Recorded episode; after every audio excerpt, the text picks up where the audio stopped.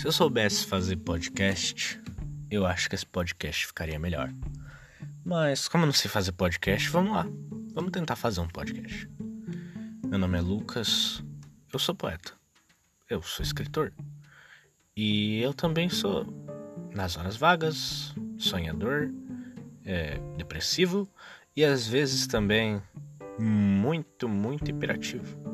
É. Então a gente vai gastar um bom tempo aqui com os meus delírios de poeta, porque é isso que um poeta faz com um podcast.